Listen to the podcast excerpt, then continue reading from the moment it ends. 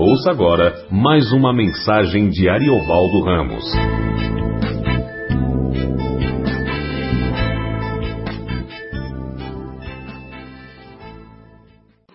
Livro da genealogia de Jesus Cristo, filho de Davi, filho de Abraão. Abraão gerou Isaac, Isaac a Jacó, Jacó a Judá e a seus irmãos. Judá gerou de Tamar a Pérez e a Zera. Pérez gerou a Esron, Esron a, a Arão. Arão gerou a Minadab, Aminadab a Naasson, Naasson a Salmão. Salmão gerou de Raabe a Boaz. Este, de Ruth, gerou a Obed, e Obed a Jessé. Jessé gerou rei Davi, e o rei Davi Salomão, da que fora mulher de Urias. Salomão gerou a Rubão, Rubão a Abias, Abias a Asa. Asa gerou a Josafá, Josafá a Jorão, Jorão a Uzias, Uzias gerou a Jotão, Jotão a Acás, Acás a Ezequias, Ezequias gerou a Manassés, Manassés a Amon, Amon a Josias. Josias gerou a Jeconias e a seus irmãos no tempo do exílio na Babilônia. Depois do exílio na Babilônia, Jeconias gerou a Salatiel e Salatiel a Zorobabel. Zorobabel gerou a Biúde, a Biúde a Eliakim, Eliakim a Azor. Azor gerou a Sadoc, Sadoc a Aquim, Aquim a Eliúde, Eliúde gerou a Eleazar, Eleazar a Matã, Matã a Jacó. E Jacó gerou a José, marido de Maria, da qual nasceu Jesus, que se chama Cristo. De sorte que todas as gerações, desde Abraão até Davi, são 14. Desde Davi até o exílio na Babilônia, 14. E desde o exílio na Babilônia até Cristo, 14. Vamos orar? Em nome de Jesus, Pai, nós ousamos estar na Tua presença só pelo sangue de Cristo Jesus. E rogamos mais uma vez que por causa do sacrifício do Cordeiro, teu Cordeiro, que tira o pecado do mundo, o Senhor ministre-nos a tua palavra. Por amor ao Cristo, em nome de quem nós oramos. Amém.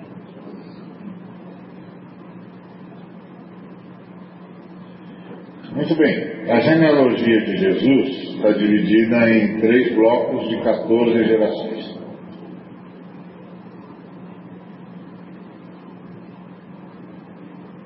É uma história de crescimento e de esvaziamento de Israel. De Abraão até Davi, nós temos a formação e o crescimento de Israel como nação. Assim como o cumprimento da profecia de Jacó de que o governo seria da tribo de Judá. É a época de ouro de Israel, a época dos poetas, a época dos patriarcas, a época da Torá, os cinco livros da lei, uma das obras mais extraordinárias da história da humanidade, a época dos poetas e das poesias como Jó, Cantares, Eclesiastes, Sabedoria, Cântico dos Cânticos, é a época de ouro de a época de ouro de, de Israel, a época do Eclesiastes, dos Provérbios, época de ouro grande nação de Israel, a nação liderada por Davi, por Salomão, de sabedoria impressionante, de pujança extraordinária, a época da construção do tabernáculo, depois a construção do templo, um templo majestoso, uma das obras primas da história da humanidade. É a grande era de Israel. Agora, de Davi até o exílio da Babilônia, você tem a redução de toda a nação de Israel a duas tribos: Judá e Benjamim. É a era dos profetas.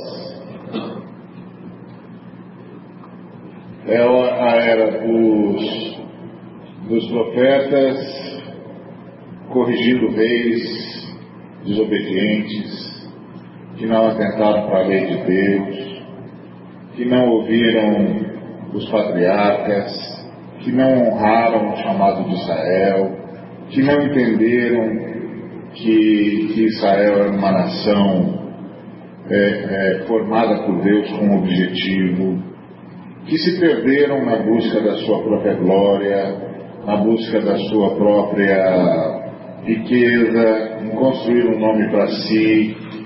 E graças a isso, Israel foi reduzido de doze nações a duas nações. E do exílio até Cristo, nós temos o fim de Israel. Temos uma tentativa de surgimento da nação com os macabeus, mas aí rapidamente chega o domínio absoluto de Roma, que culmina no fim de Israel, passando pela redução da dinastia de Davi ao carpinteiro José. É o fim de Israel. Em três blocos de 14 gerações. É muito pouco tempo. Muito pouco tempo.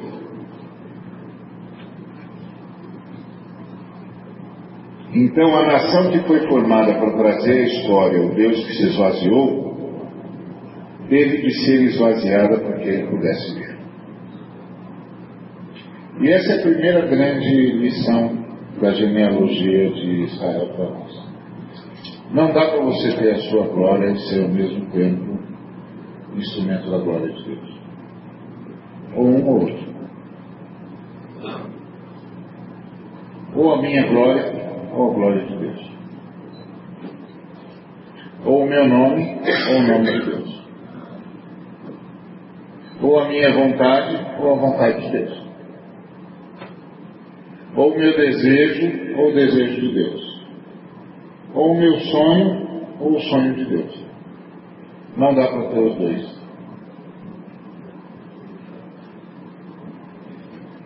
Essa é a primeira grande missão da história de Israel. Israel que trouxe para a terra o Deus que se esvaziou e que foi formada para isso, porque essa era a missão de Israel. Israel foi formada para que a criança prometida em Gênesis 3,17 Gênesis 3,15, viesse à história da humanidade. A criança foi prometida lá em Gênesis 3,15. Que a mulher daria a luz a uma criança e essa criança esmagaria a cabeça da serpente. Pois bem, essa criança prometida em Gênesis 3,15 tinha de nascer em algum lugar. E tinha de nascer através de alguém. E tinha de nascer através de uma família, e tinha de nascer através de uma nação. Ok, Deus formou uma nação com o objetivo exclusivo de trazer essa criança para a história.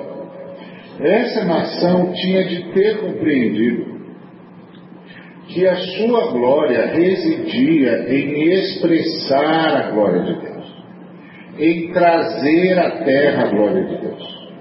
Porque essa criança Jesus de Nazaré é reconhecida como a glória de Deus. O apóstolo João disse isso. Vimos a sua glória, a glória do unigênito do Pai.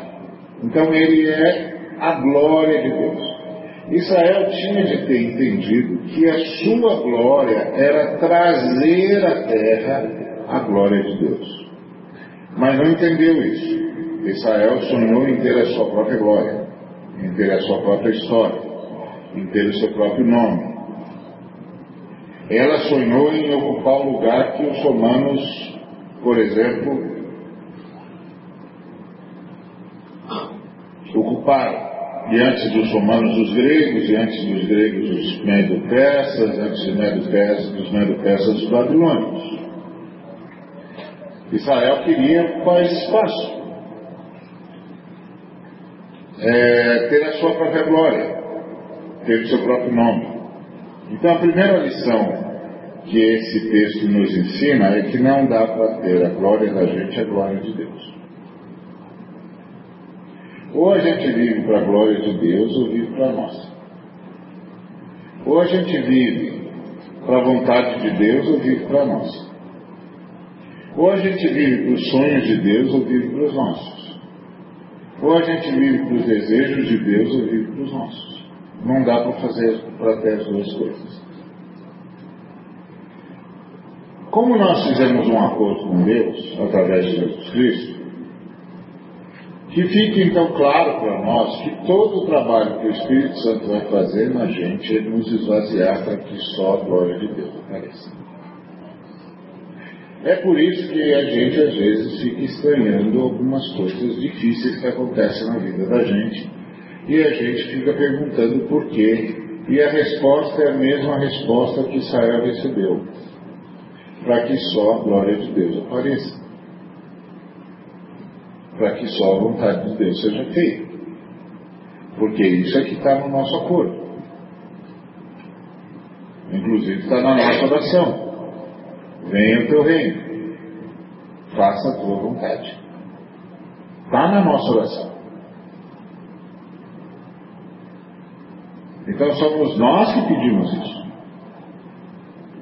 Nós pedimos isso. Pai nosso que estás nos céus, santificado seja o teu nome, venha o teu reino, seja feita a tua vontade, assim na terra como no céu. Não dá para ter a vontade de Deus e a nossa, a menos que a nossa vontade seja apenas e tão somente o espelhamento da vontade de Deus. Não dá para ter o sonho de Deus e o nosso, a menos que o nosso sonho seja tão somente o espelhamento do sonho de Deus. Não dá para ter o nosso desejo e o desejo de Deus, a menos que o nosso desejo seja o espelhamento do desejo de Deus. Então, fique sabendo, fiquemos é, sabendo, fique sabido que o Espírito Santo vai nos esvaziar vai fazer todos os movimentos que tiver de serem feitos para nos esvaziar, para que só a glória de Deus apareça. Então, essa é a primeira lição da é, genealogia de Jesus.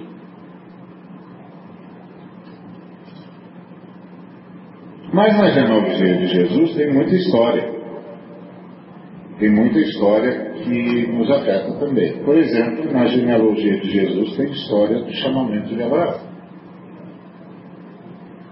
Abraão é um, um arameu errante. Mais um nômade na história. Um montão de nômades cruzam um deserto todo ano, de norte a sul, de leste a oeste, em busca de oásis, em busca de pastagem, etc. Abraão é só um desses até que ele ouve uma voz: Abraão, Abraão, sai da tua parentela. Sai da casa do teu pai e vai para a terra que eu te mostrarei. Isso transformou a história de Abraão e transformou a história do mundo. Por exemplo, hoje, se, se a gente fosse fazer uma convocatória no mundo, para todo mundo que se entende como filho de Abraão.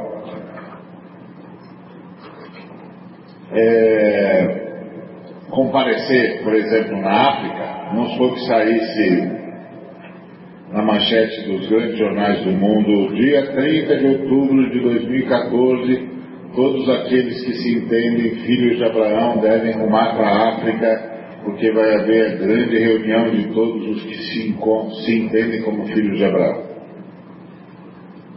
Se esse tipo de manchete saísse no mundo, cerca de 3 bilhões e meio de seres humanos se, se movimentariam na Terra.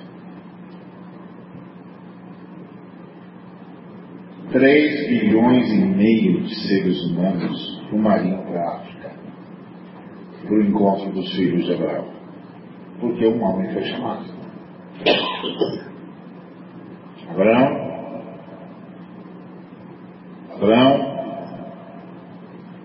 sai da tua parentela,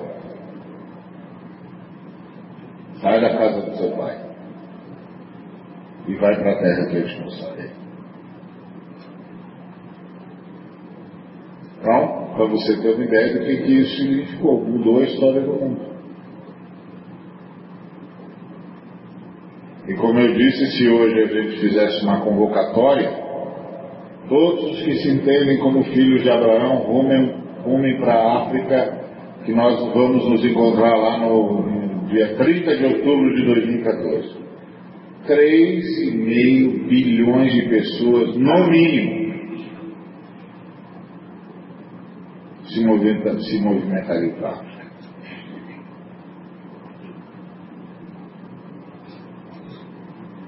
Então, o chamado de Deus muda a história. Então, aqui tem história de chamamento de Abraão. E nós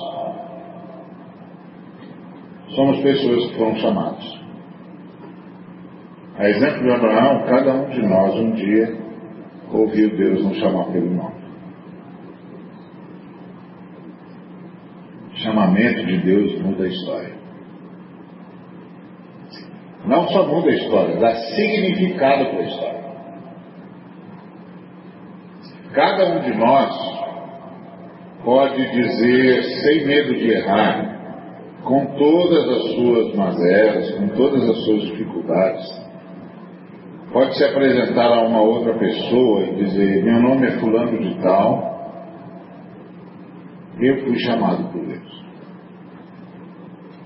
Eu ouvi o chamado de Deus. Isso mudou a minha história. Mudou a minha perspectiva da minha, mudou a perspectiva da minha existência. Na história de, na genealogia de Jesus, tem história de bênção, ou de bendição, em Isaac. Isaac é o sujeito que você não sabe muita coisa sobre ele, a não ser que ele foi muito abençoado, só pisou na bola uma vez, só. Não mais nada. Foi abençoado, abençoado, abençoado, abençoado. Herdou tudo do pai, todo posto que ele cavou tinha água. Ele é o típico do Salmo é, 127. Aos seus o Senhor dá enquanto dorme. Não é? Porque ele simplesmente foi abençoado. O Jaziel, um amigo meu lá do Jogos da Verdade, ele sempre diz assim, quando a gente estava lá na missão com mais problemas, ou com muitos problemas, ele dizia, bom gente, eu vou dormir, não me acordem, não me chamem, porque eu vou dormir até mais tarde para dar mais tempo para Deus trabalhar. Porque porque aos é seus Deus dá enquanto dorme. Então eu vou dormir um pouco mais tarde, até mais tarde hoje. Isso é Isaac. Isaac é a história de alguém abençoado. E, e essa é a lição que tem na genealogia de Jesus, que é aqueles que Jesus é, chama, ele abençoa. Então todos os que foram chamados por Jesus não precisam se preocupar. Aqueles a quem Jesus chama, ele abençoa. Então pode descansar. Os chamados pelo Pai podem descansar. O Senhor vai abençoá-los. Porque o Senhor abençoa os que chamam. Os que Ele chama, Ele abençoa. Fica tranquilo, não precisa se desesperar. O nosso problema é que às vezes a gente sai do foco da bênção de Deus, porque a gente sempre acha um, uma maneira de dizer para Deus, deixa que eu cuido disso, deixa que eu cuido disso. Aí a gente vai tentar cuidar, não dá certo. E aí a gente diz, Deus não me abençoou. E Deus diz, não, filho, tentei várias vezes. Você não descansa. Você não descansa, você transformou o seu problema no foco da sua vida. E eu não chamei você para ficar olhando para os seus problemas, eu chamei você para você continuar olhando para mim, não importa o que aconteça. Não disse para você desviar os olhos. Disse para você ficar olhando para mim, não importa o que aconteça. Não venha me dizer que eu tenho que fazer o meu trabalho. Eu sei o que eu tenho que fazer. Mas não conseguimos, para nós é difícil. Mas aqueles a quem o Senhor chama, o Senhor abençoa. E aqueles a quem o Senhor abençoa, o Senhor transforma. Porque na genealogia de Jesus tem história de transformação, a história de transformação de Jacó. Jacó era um bandido. Virou um príncipe. Nenhum de nós será príncipe de Deus se Deus não nos transformar. Nenhum de nós. É Deus quem faz isso. Então, aqueles que Deus chama, Deus abençoa. Aqueles que Deus abençoa, Deus transforma. Então nós vamos ser vitoriosos sobre os nossos pecados. Nós vamos ser vitoriosos sobre as nossas fraquezas. Porque o nosso Deus é o Deus que transforma. Está na genealogia de Jesus. Na genealogia de Jesus tem história de chamamento, tem história de bênção, de bendição e tem história de transformação. Na genealogia de Jesus tem história de reivindicação de direitos. Tamar, por exemplo, uma mulher que foi aviltada nos seus direitos por Judá, seu, seu sogro, e que criou um esquema para lutar pelos seus direitos e, e Deus honrou-a e fez Judá reconhecer que ela era mais justa do que ele. Então, na história, de, na genealogia de Jesus, tem história de reivindicação de direitos. O Senhor sustenta o direito dos seus. Na história, na genealogia de Jesus, tem história de inclusão. Raabe e Ruth.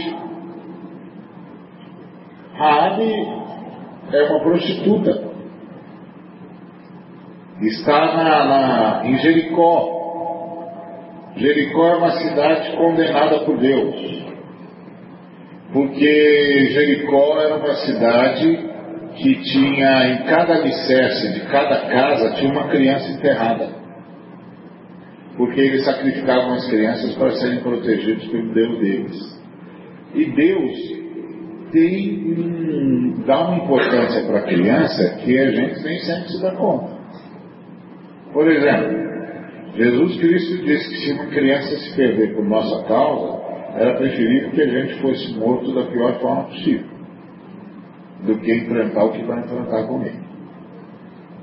Jesus disse para Jonas que ia salvar Nínive por causa das crianças. Ele disse para Jonas, você está bravo aí porque eu matei uma árvore que eu mesmo fiz para te dar sombra e você está irritado e agora você está aí se condoendo de uma, de uma árvore e eu não vou me condoer de 600 mil crianças? Você queria destruir Nínive? Eu não vou destruir Nínive por causa das 600 mil crianças. E no Salmo 8, Deus disse que as crianças é que são o exército de oração dele. Porque ele diz que é das crianças recém-nascidas que ele suscita força. Que ele ouve o grito das crianças e faz o que tem que ser feito na história. Então, para Deus, criança é uma coisa muito séria. E Jericó vivia de sacrificar crianças. Então Deus estava com Jericó até as tampas. E disse: de lá não fica vivo nada, nem os animais ficam, está tudo contaminado. Mas aí Raabe protege os dois espias de Josué. E diz para ele: ó, nós sabemos que o que o seu Deus fez no Egito, e nós estamos com medo.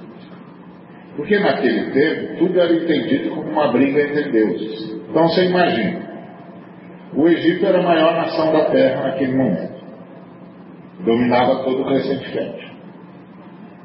Aí o Deus dos hebreus aparece para os hebreus, depois de 400 anos que eles estão lá escravos, e dá uma ordem para o faraó. Olha, Deus dos Hebreus mandou você deixar a gente embora porque ele quer nos encontrar no deserto e quer que nós o cultuemos no deserto.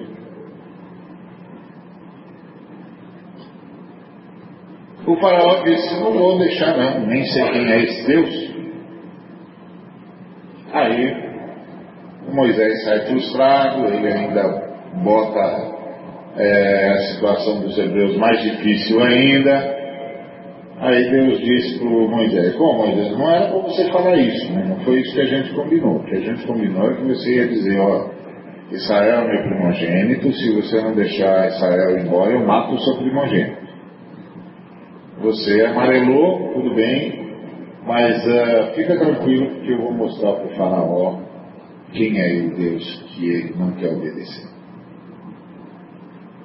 E aí as pragas do Egito. Ah, naquele, a Discovery tem um, um documentário chamado Êxodo, e os caras do Discovery dizem que descobriram as placas sobre as, as pragas, as dez pragas do Egito, na região de Tel no norte do Egito, que os, os egípcios não deixam a gente ver e mandaram é, soterrar os sítios arqueológicos e plantar o trigo em cima.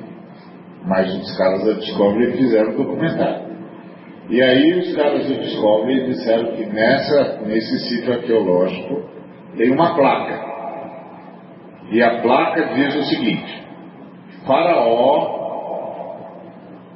desonrou o Deus dos Hebreus. E o Deus dos Hebreus destruiu o Egito. Simples assim. Então imagina quando eles chegam em Jericó, a Rabi diz, nós sabemos o que seu Deus fez com os deuses Egito. E nós sabemos que os nossos deuses não são páreos para o seu Deus. E que nós vamos morrer. Então eu quero que você salve a minha família. Eu salvo vocês, mas vocês salvam a minha família. Aí os espias disseram, ok, onde é que você mora? Ela disse, eu moro ali naquela casa em cima da muralha. Ó, com tanto lugar para morar, né? Morar justo em cima da muralha. Aí os, os espias do Josué disseram, fazer o seguinte, você põe toda a sua família dentro da sua casa. E põe uma, um fio escarlate na janela. Quando os anjos da destruição passarem por aqui, eles vão ver o fio escarlate, vão se lembrar do sangue do cordeiro e vão poupar sua casa. Agora é o seguinte: se tiver alguém da sua, casa, da sua família fora da sua casa, esquece. Porque depois que o nosso Deus derrubar a muralha, nós vamos desembanhar a espada. E aí, minha filha, quem tiver na nossa frente vai morrer. Está entendido? Está entendido? Aí, depois de darem sete voltas, durante sete dias, no último dia sete voltas, e clamarem ao Senhor como o Senhor havia é, ordenado, toda a muralha cai, com exceção de uma parte onde estava a casa de Rabi. O Deus dos Hebreus cumprindo a sua palavra.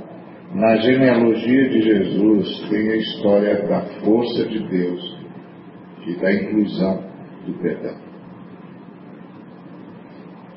Deus perdoou Rabi.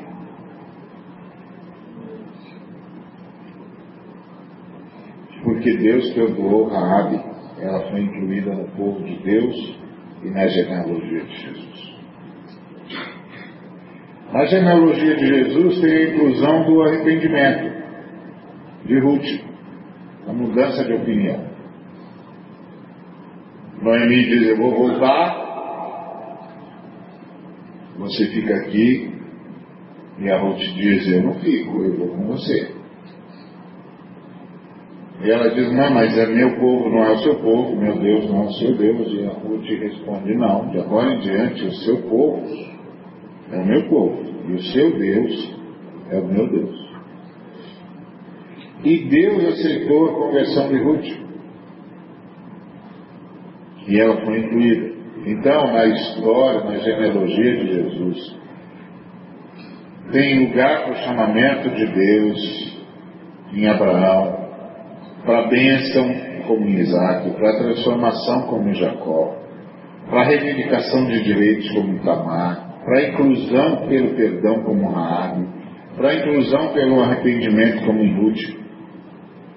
Na genealogia de Jesus tem história de restauração, como Batseba, que foi aviltada pelo rei e execrada pelo povo, mas o Senhor restaurou a essa mulher porque o filho dela é que está na genealogia, ela está na genealogia de Jesus. E, inclusive ela está lá citada como a mulher, a que fora mulher de Urias. De modo que o Senhor manteve o nome de Urias por todos os tempos, na genealogia de Jesus.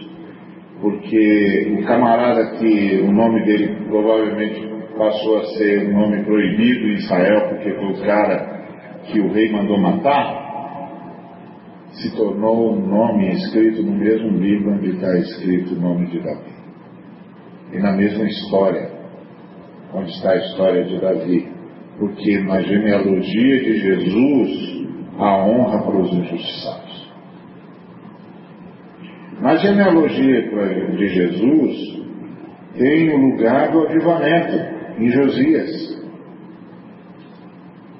Josias é um menino que acaba com a idolatria em Israel, descobre o livro da lei, reúne o povo para ler o livro da lei e houve um avivamento em Israel como nunca houve em toda a história daquele povo.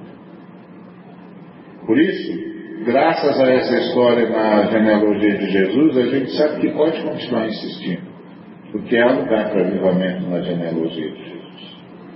A qualquer hora, o avivamento pode vir.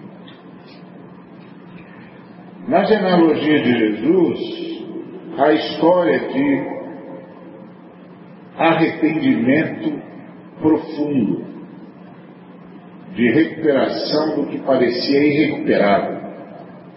É a história de Manassés. Manassés é um sujeito tão ruim, tão ruim, tão ruim, que sacrificou o próprio filho aos deuses pagãos. Mas ele se arrependeu. A força do arrependimento. E Deus perdoou Manassés e recuperou a história dele. Na genealogia de Jesus tem história de conversão, como Ruth, tem história de restauração, como Batseba, tem história de avivamento e tem história de arrependimento. Na história, na genealogia de Jesus, tem a história da fidelidade de Deus à sua palavra, que prometeu que o, o trono seria de Judá. E aí, quando a, a dinastia de Davi estava reduzida a um carpinteiro da aldeia de Nazaré, a fidelidade de Deus brilhou. E o carpinteiro de Nazaré se tornou o pai adotivo do Rei dos Reis, do Senhor dos Senhores. E como disse Jacó, o governo nunca mais sairá das mãos de Judá. Porque um descendente de Judá reina por todo o tempo em todo o universo, para todos sempre.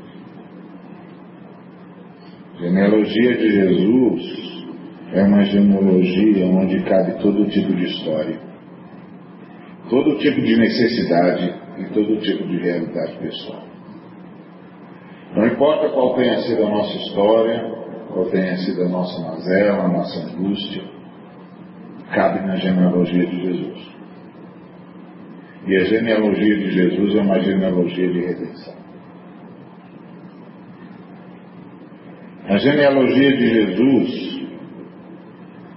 cabe a restauração da existência. Nem todos os meus antepassados ou os seus antepassados foram salvos. Nem todos eles tiveram um encontro pessoal conosco, com o Senhor. Mas o fato de nós existirmos justifica a existência deles. Porque graças à existência deles nós chegamos aqui. E o Senhor nos alcançou. E toda a existência da nossa família está justificada. O pior membro da nossa família teve a sua história redimida quando um dos seus ouviu a voz do Altíssimo.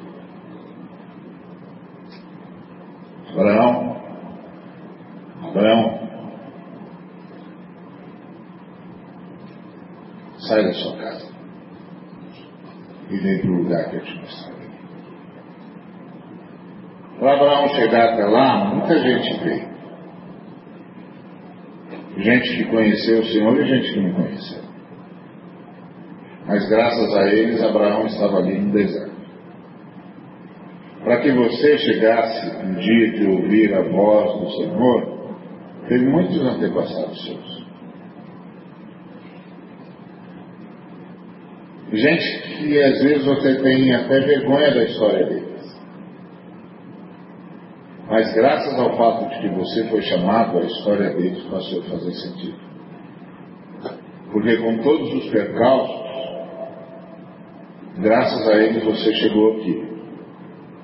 E o seu nome já estava escrito no livro da vida antes da fundação do mundo. A história deles está justificada. Não quer dizer que eles estão salvos, mas quer dizer que eles não viveram em A história deles tem um propósito. Eles não viveram vão.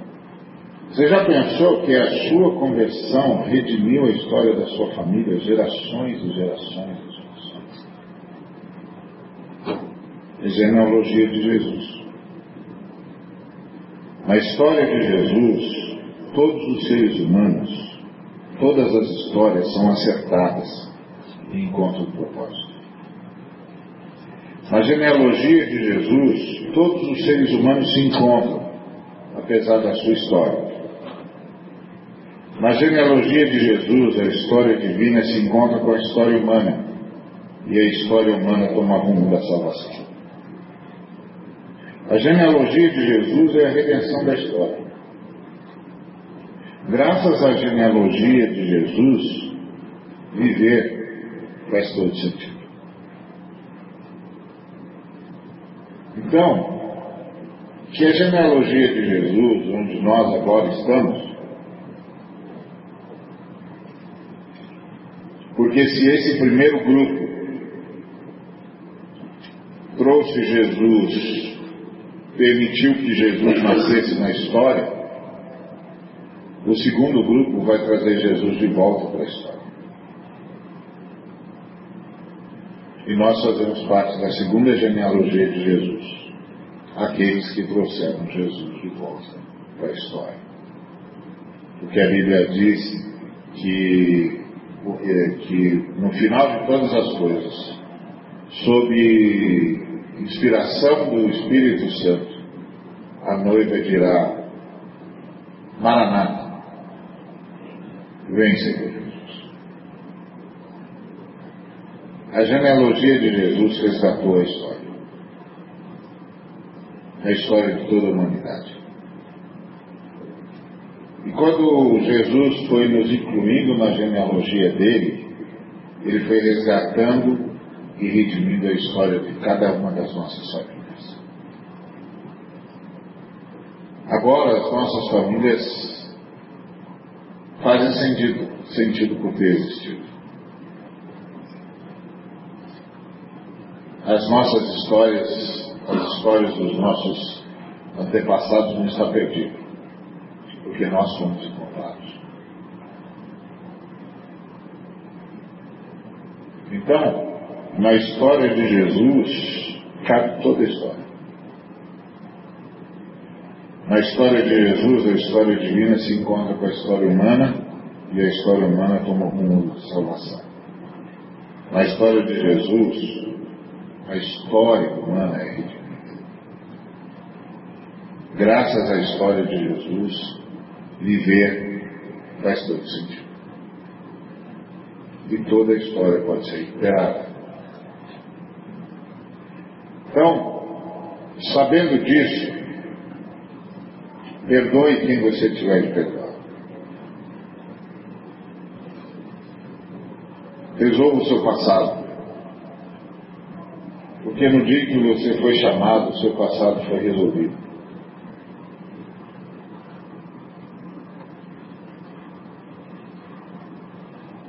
Todas as histórias foram corrigidas. Eu fico pensando como foi, como demorou para o meu pai perceber que quando eu, primeiro da família, fui chamado por Jesus, a história da, da vida dele estava resolvida. Porque ele é um menino que nasceu filho da escrava, que foi mantido como escravo até os 13 anos e fugiu de casa sem roupa. E se construiu sozinho. Aprendeu a ver sozinho, se tornou um profissional sozinho, construiu uma história sozinho, muitas vezes se perguntava por quê. Mas no dia que o primeiro filho dele foi chamado por Jesus, a história dele estava redimida. Agora ele sabia por que, tinha vindo aqui.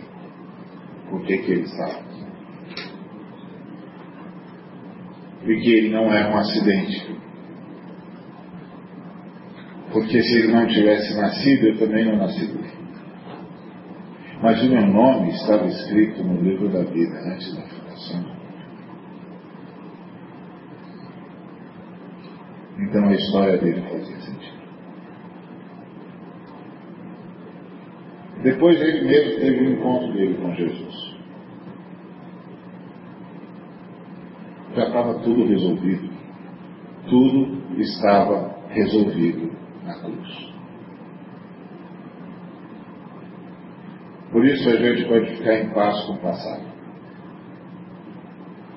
Assumir o presente e ter plena certeza do futuro. Porque nós estamos na história de Jesus. E na história de Jesus cabem todas as histórias. Tudo está rendido.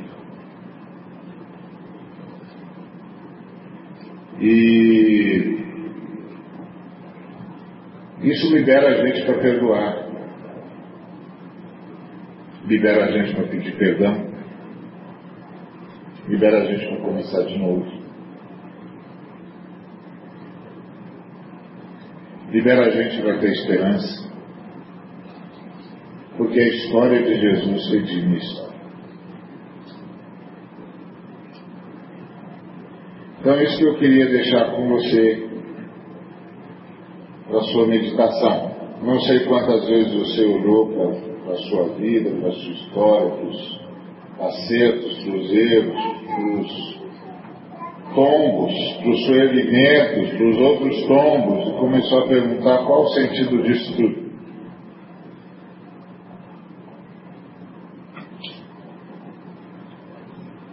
O sentido disso tudo se cumpriu no dia que Jesus chamou você pelo seu nome.